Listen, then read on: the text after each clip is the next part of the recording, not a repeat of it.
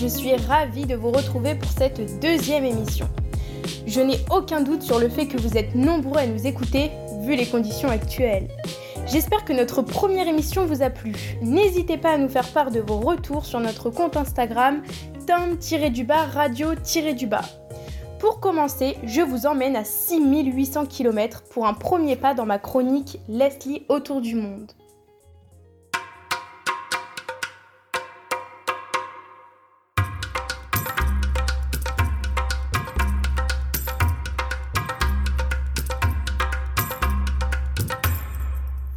Coucou Maya, je suis ravie de t'interviewer aujourd'hui.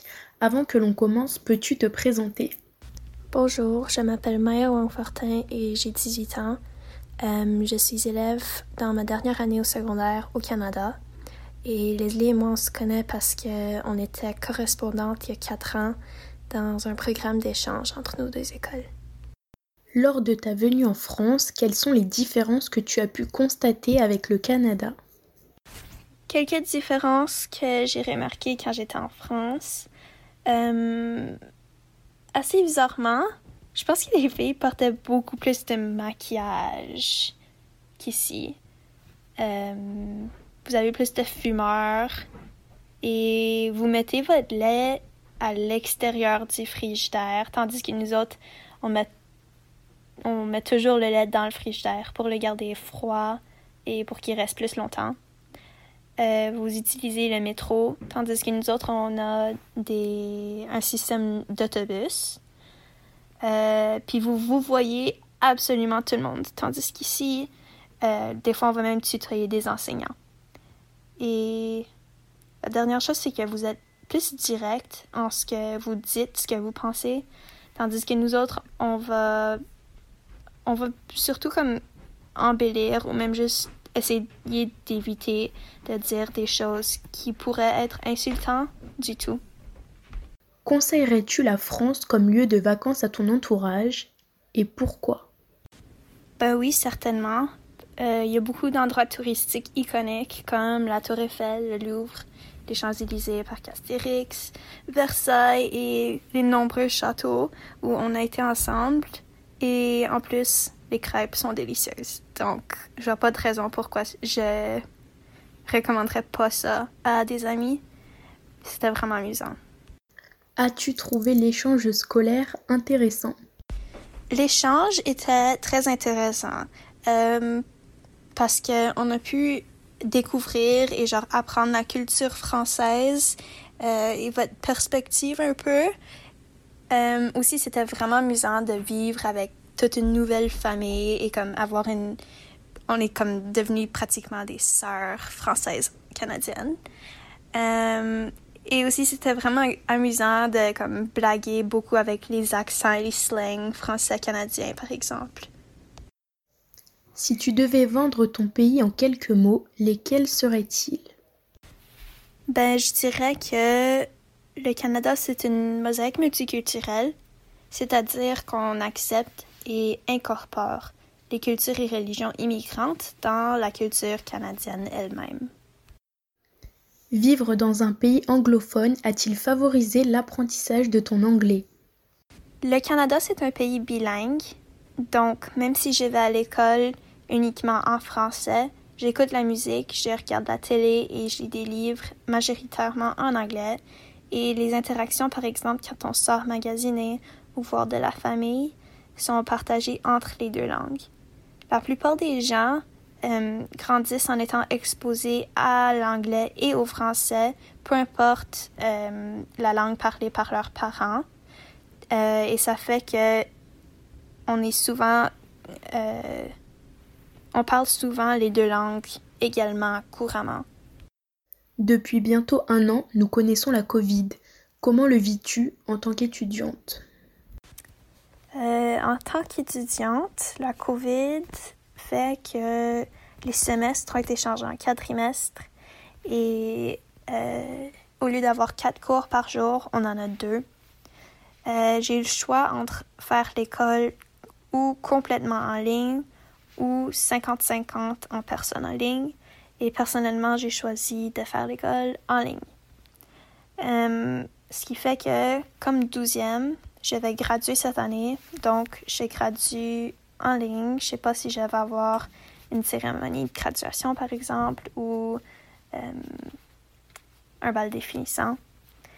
Euh, les visites pour les portes ouvertes de l'université se font aussi en ligne. Euh, donc, on n'a pas de tour du campus et des choses comme ça. Cet événement a-t-il impacté ta vie sociale et celle de ton entourage?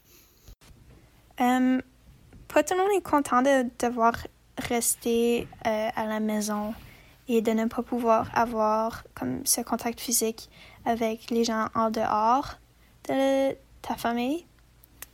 Euh, c'est bizarre parce que, par exemple, on fait les épiceries tout en ligne et on peut pas sortir faire des sports d'équipe, par exemple. Ouais, donc plusieurs équipes sportives ont été annulées depuis des mois. Et ici, je sais pas si c'est comme ça en France aussi, mais il y a Chloe Ting sur YouTube qui est devenue super populaire, comme vraiment vite.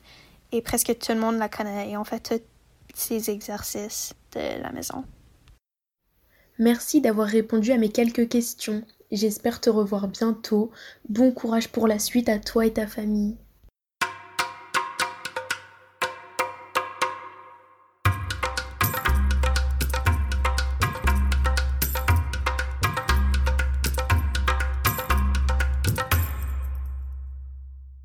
À présent, retrouvez Emmanuel pour un nouveau numéro Affaires étrangères. J'espère que vos oreilles sont grandes ouvertes et votre attention omniprésente, car notre hôte n'a pas de temps à perdre. Affaires étrangères. Affaires étrangères. Affaires étrangères. Affaires étrangères. Bien, bonjour à toutes et à tous et bienvenue dans ce numéro hors série d'affaires étrangères. Exceptionnellement, nous n'allons pas parler de politique internationale, mais aujourd'hui, je vais vous parler d'un livre euh, qui m'a beaucoup plu, que j'ai eu l'occasion de lire pendant les vacances. C'est l'autobiographie d'un grand homme de médias, en l'occurrence euh, Étienne Moujotte. Le titre de son ouvrage est Pouvoir au euh, pluriel. Et donc, il parle de ses 50 années au cœur des médias. Alors, Étienne Moujotte, aujourd'hui, a 81 ans. Il a commencé son enfance en étant au lycée Henri IV. Il va ensuite intégrer l'Institut d'études politiques de Paris. Il va être notamment vice-président de l'UNEF, ce qui va lui permettre de voyager euh, tout autour du monde, notamment de rencontrer de nombreux autres étudiants lors de l'année 1968. Il va par la suite euh, intégrer le centre de formation de journalistes et devenir journaliste. Alors il va commencer sa carrière dans le service public. Il va travailler à ce qu'on appelait l'ORTF, qui était sous la tutelle en l'occurrence du pouvoir gaulien. Il va d'ailleurs euh, être euh, mis au placard, comme beaucoup de journalistes, lorsque des propos ne plaisent pas euh, au pouvoir. Il va travailler donc à France Inter. Ensuite, il va travailler à la télévision puisqu'il a présenté le journal télévisé entre 1972 et 1973. Par la suite, il va passer très brièvement à RTL pour ensuite intégrer Europe 1. Alors Europe 1 à l'époque n'appartenait pas au groupe Lagardère, au groupe Hachette, puisque l'État possédait la majorité des pourcentages euh, à travers une société qui s'appelle la Sophierade. Tout est très détaillé dans le livre. Et euh, Jean-Luc Lagardère, donc à devenir propriétaire d'Europe 1, va faire son homme de confiance. Il va diriger la radio et euh, le PDG de Hachette, donc M. Lagardère, va demander à Étienne Moujotte de faire d'Europe 1 la première radio de France, ce qu'il va réussir à faire en, innovant, en, instaurant de nouveaux programmes, en recrutant de nombreux talents. Il parle d'Anne Sinclair, il parle de Jean-François Kahn, il parle de Charles Villeneuve, Robert Namias et tant d'autres journalistes connus. Ensuite, après, va se passer d'autres événements. Et l'un des événements les plus importants, c'est la privatisation de TF1 en 1987. Lorsque la droite arrive au pouvoir, euh, plusieurs entreprises qui sont nationalisées vont être privatisées. Et euh, il y a deux concurrents euh, sur la ligne de départ. le groupe Bouygues qui est dirigé par Francis Bouygues, et le groupe Hachette de Jean-Luc Lagardère. Et c'est le groupe Bouygues qui va gagner et qui va recruter Étienne Moujotte, qui faisait partie de l'équipe adverse de l'équipe Hachette. Il va devenir vice-président de TF1 pendant près de 20 ans, et donc il va faire développer de la chaîne et faire de cette chaîne, en l'occurrence, la première chaîne d'Europe, en instaurant de nouveaux programmes, en recrutant Jean-Pierre Foucault, Patrick Poivre d'Arvor, Christophe de Chavannes et tant d'autres euh, artistes. C'est lui qui va faire entrer la télé-réalité en France avec euh, la Star Academy ou encore Colanta présenté par Denis Brognard. Il va ensuite passer aussi également par la presse écrite, par le Figaro, par Valeurs Actuelles et faire de ces médias aussi des médias de référence. En tout cas, si vous aimez le journalisme, si vous aimez les médias, si vous aimez les hommes d'influence, si vous voulez comprendre la coulisse, les coulisses pardon, euh, du pouvoir, je vous conseille vivement euh, d'acheter ce livre. Il coûte environ 20 euros. Vous pouvez le trouver partout, sur Internet, dans les bonnes librairies. Et c'est aux éditions Calman Levy. Affaires étrangères. Affaires étrangères. Affaires étrangères. Affaires étrangères. Affaires étrangères. Pour finir, un petit débat qui vous concernera, ou pas, mais qui reste très divertissant. Bonne écoute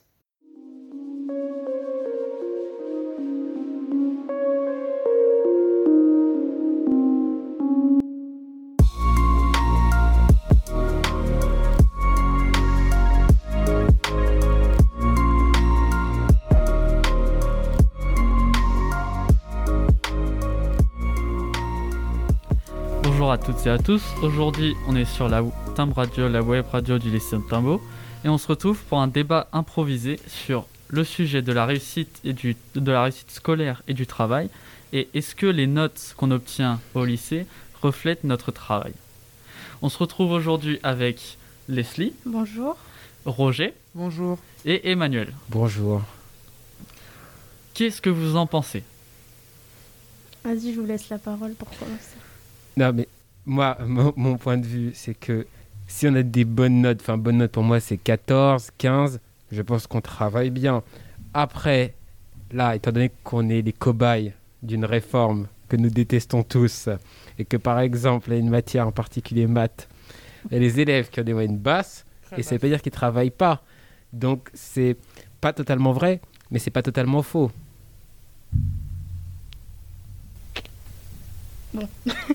Moi, je suis entièrement d'accord avec euh, Emmanuel sur le fait que euh, cette année, on est un petit peu, comme il a dit, les cobayes de la réforme. Donc, entre guillemets, on est obligé de choisir deux matières, peut-être une qu'on va favoriser à l'autre, euh, ou qu'on a dû prendre bah, parce qu'il fallait en prendre une deuxième.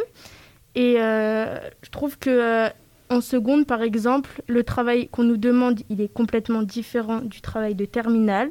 Que en seconde, on a peut-être même des meilleures notes, ou alors il y en a qui euh, le passage de la troisième à la seconde, ça leur fait un choc, et là, ils ont des notes vraiment catastrophiques. Ou alors, tu arrives à t'adapter, et entre guillemets, tu as la moyenne, ou alors tu es très bon élève, et tu as des bonnes notes. Mais en terminale, euh, en plus avec la réforme, je trouve que les notes qu'on va obtenir en spécialité, elles vont être compliquées à avoir, et je pense qu'il faut travailler un minimum, on est d'accord. Mais c'est pas parce que tu travailles que ça y est, tu vas avoir 14-15. Ça veut rien dire. Comme il a dit, comme il a dit Roger tout à l'heure, euh, il a dit que c'est pas parce qu'on commence très bas qu'on peut pas atteindre très haut. Moi, je suis d'accord là-dessus parce que on peut très bien commencer l'année à avoir des 5. Ça veut pas dire qu'on n'a pas travaillé. Mais après, justement, on va progresser et les profs sont là aussi pour ça, pour nous aider à nous pousser peut-être plutôt vers le 10. Même si on n'a pas 15, on sera quand même fiers d'avoir atteint un 10. Et moi, je prends mon exemple personnel, puisque j'assume totalement. En première, j'avais euh, à peu près 12 en maths. J'étais très fière de moi en maths spé. Et là, en terminale, je me retrouve avec 3. Alors que je travaille toujours, voire plus. C'est juste que le programme, il est peut-être plus compliqué. On nous demande plus de choses. On a une épreuve qui est COEF 16 en mars. Donc forcément, la pression plus le travail qu'on fournit, euh, forcément, bah, ça joue peut-être aussi sur nos notes. Bon, je sens qu'on m'attaque un peu là. Quand... Clairement. Mon idée, c'est que dans la très grande majorité des cas, dans allez, plus de 90% des cas, les personnes avec une note très basse vont être ceux qui travaillent le moins. Pas dans ton cas, parce que c'est une exception. Mais si je prends. Non, je suis pas une exception. je suis désolée. Mais tu sais Ça, pas, c'est quoi ça? Mais c'est pas l'exception, elle, elle a raison. Mais C'est pas la l'exception parce qu'il y en a plein des gens comme moi. Mais, Mais on n'en entend peut-être pas assez parler, mais je te dis qu'il y en a plein. Eh ben, par exemple, dans ma classe Play Maths, qui est la même que toi pratiquement, je prends l'exemple, ceux qui ont les pires notes, à part une personne que je connaisse, c'est sûrement 10, allez, environ 10 élèves qui ne travaillent pas, qui n'ont pas envie de travailler, parce que c'est pas qu'ils s'en foutent, mais ils ont Mais pas c'est envie. parce qu'ils sont ont découragés, mettre- peut-être. C'est pas parce qu'ils n'ont pas envie de travailler. C'est peut-être parce qu'ils sont découragés, justement. Parce que les notes qu'on obtient là, je suis désolée, mais ils, notent quand même compliqué, les profs, cette année. Hein. Pas le mien en tout cas. Voilà. Mais toi, c'est l'exception alors. Mais moi, je te dis que moi, dans mon cas, personnellement, mon prof, il note, il note plutôt dur. Donc, ça veut pas dire que tu travailles pas, c'est juste parce que tu es démotivé. C'est comme en philo, c'est la même chose. Tu commences peut-être très bas et tu peux atteindre très haut. Parce que c'est nouveau, parce que on te demande un travail que tu n'as jamais fait avant. Bah, c'est comme là, le passage de la première à la terminale. Moi, j'allais euh, euh, sur le sujet de, euh, par exemple, sur ces élèves qui ne travaillent plus. C'est vraiment des élèves qui sont très, très, très, très découragés. avec le stress, la peur. Et qu'est-ce que je peux rajouter? Bah, à ces élèves qui nous écoutent, parce qu'ils nous écoutent, bah, de ne pas baisser les bras, de continuer et de persévérer. Après aussi, il faut prendre en compte, il y a un élément que vous n'avez pas pris en compte, c'est aussi qu'il y a eu un confinement Yes. euh, pendant plusieurs mois et que ça a peut-être découragé certains élèves.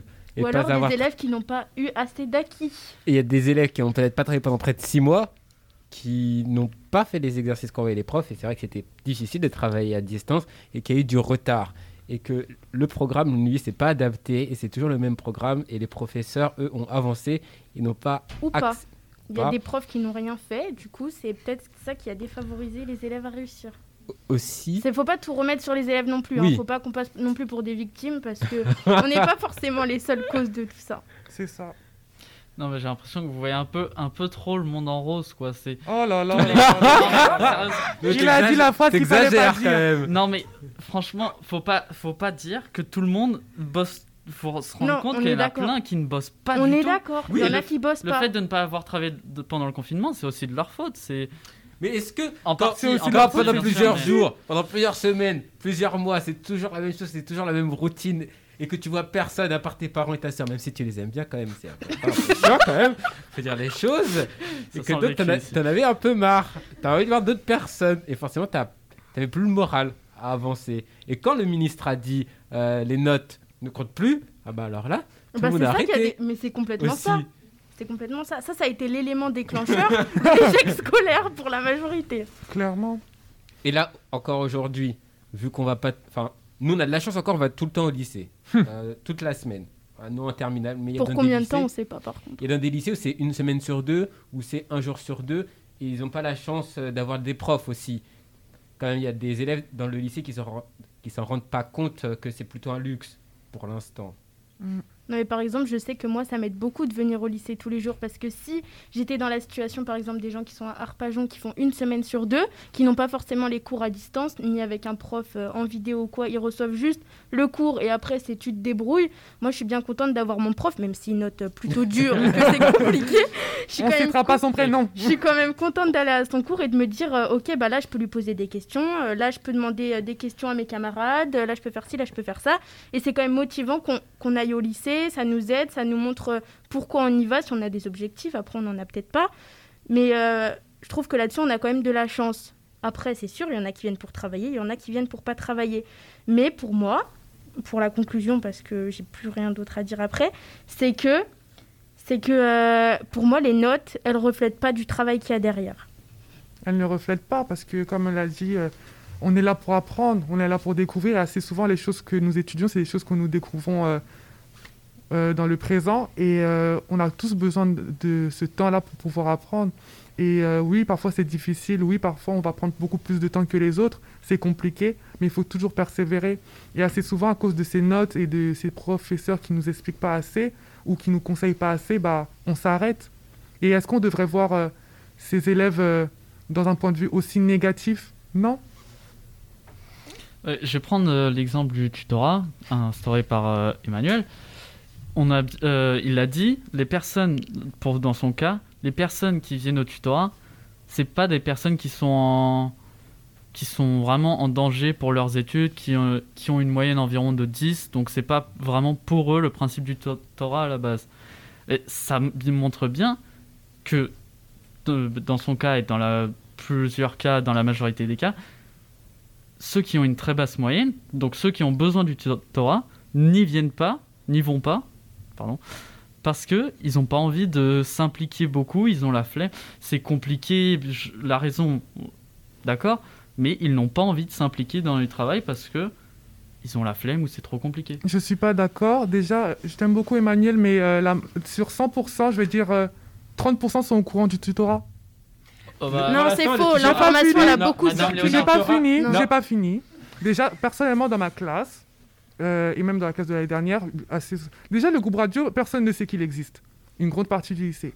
Donc c'est pareil pour le tutorat. beaucoup d'informations ne sont pas assez Mais tu sais pourquoi l'information elle a Et pas c'est pour circulé cela, seule- et c'est pour cela que beaucoup euh, ne participent pas. Le tutorat est réservé au terminal. Mais oui, ça. c'est Parce ça. que je me, suis, je me suis bougé et les délégués n'ont pas fait leur travail. Bon, ça, c'est un autre débat. Et du coup, j'ai essayé d'alerter tout le lycée. Ils n'ont pas Toutes les entendu. terminales Donc maintenant, tous les- Mais ça, c'est un autre débat. les Le tutorat, on n'est pas là, on n'est pas là. Voilà. Ah, c'est un peu lié à ce qu'on parle. Bon, on va clore ce. euh, euh, oui, Clôturer ce clôturer débat. ce dé- Oui, clôturer ce débat parce que Le temps on n'a plus passe. le temps. voilà. Mais il y a plein de choses à dire. On n'est pas d'accord là-dessus. C'est sûr. Bon, on se retrouve pour un autre débat prochainement. C'était la Timbre Radio. Au revoir. Merci, Au revoir.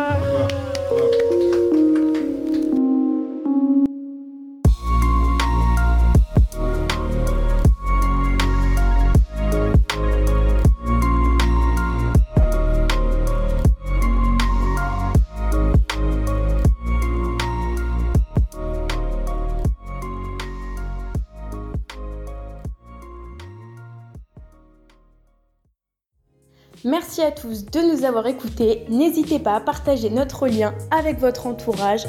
On se retrouve très vite pour de nouvelles aventures.